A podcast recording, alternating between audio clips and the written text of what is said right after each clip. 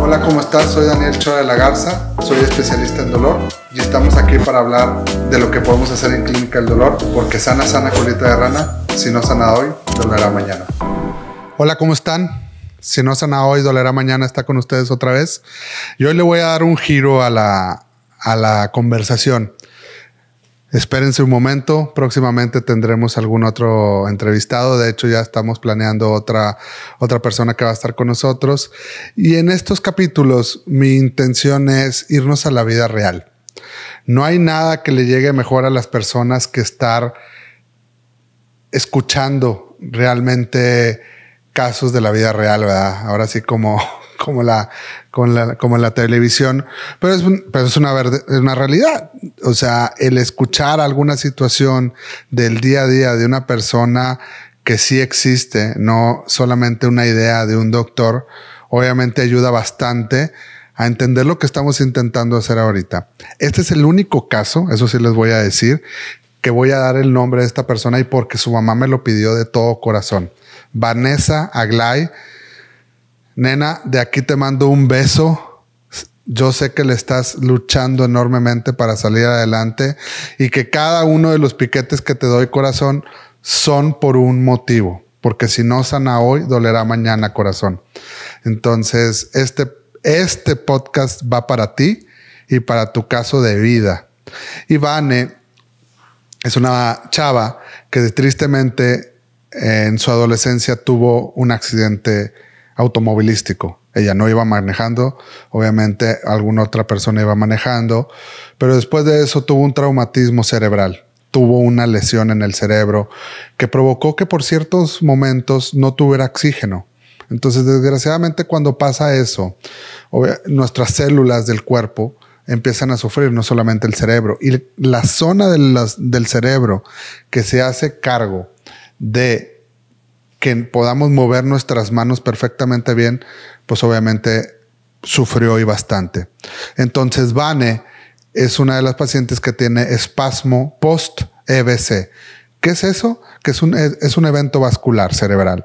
Quiere decir que por un sangrado que estuvo en el cerebro, sufrió y sus brazos y sus piernas quedaron con rigidez. Es un caso que si lo quieren poner en ejemplo, lo podemos ver en los recién nacidos, ¿verdad? En donde nacen, no tienen oxígeno y los nenes, obviamente, los nenes sufren de esto y no pueden tener su movilidad como quisiéramos, ¿verdad? Y su función cerebral como quisiéramos. Vane era normal, era una niña normal. Como le digo a ella, ella sigue siendo un ser humano hermoso que está luchando por ser una persona funcional y que me llegó a la consulta porque tiene demasiado espasmo y, y la rehabilitación no le está ayudando. Simple y sencillamente ella tiene sus brazos en esa posición y poco a poco la rehabilitación ha logrado que se mueva un poco más, pero realmente la está pasando duro. Entonces, en tratamiento en conjunto, como siempre se los he dicho, trabajar en equipo, así es Clínica del Dolor, siempre apoyarse con sus médicos de base. La rehabilitadora se apoya conmigo y me dice, ¿sabes qué, Daniel? Es que siento que Vanessa puede ser una muy buena candidata para que se le pueda poner Botox. ¿Se acuerdan del podcast pasado que les decía que el Botox puede ser una sustancia que nos pueda realmente ayudar a relajar cierta parte del músculo? Obviamente ahí yo hablé y mencioné acerca de las cefaleas, pues acá es diferente. A Vane lo que estábamos haciendo es ir y con un ultrasonido revisar el músculo que se ve espasmado y contracturado y con la inyección del Botox intentar que esa toxina botulínica vaya relajando de poco a poco los músculos. Y en un lapso de, ¿cuánto va, Vane? Seis meses, ya es como la cuarta inyección que le pongo, ha logrado bastante adquirir un poco más de movilidad en sus brazos. Entonces, ¿qué es lo que sucede? Que Vanessa logra ya empezar a movilizar, agarrar tal vez un pincel, agarrar una pluma, tener más independencia, que es algo que pues está batallando de poco a poco y no la está pasando bien. Entonces, fíjense cómo, a pesar de que ella tiene una incapacidad y que parte de su tratamiento no está ayudando a que esto mejore al 100%, nosotros, con la ayuda de una intervención, que es una infiltración al final de cuentas. Le estamos ayudando a mejorar a Vanessa para que sus músculos no estén tan tensos. Es como una liga que está totalmente tensa y que de poco a poco se tiene que ir relajando para que pueda ella tener más movimiento.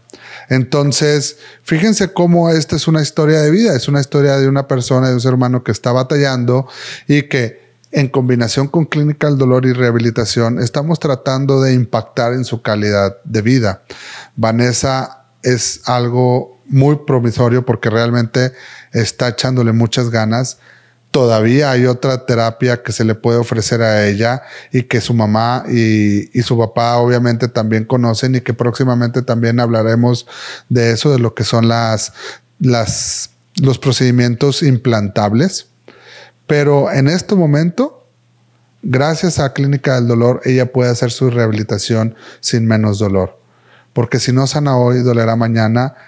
Avisa que hay casos reales con situaciones en donde podemos ayudarles. Vane, te más un besote. Saludos. Muchas gracias por escucharnos el día de hoy.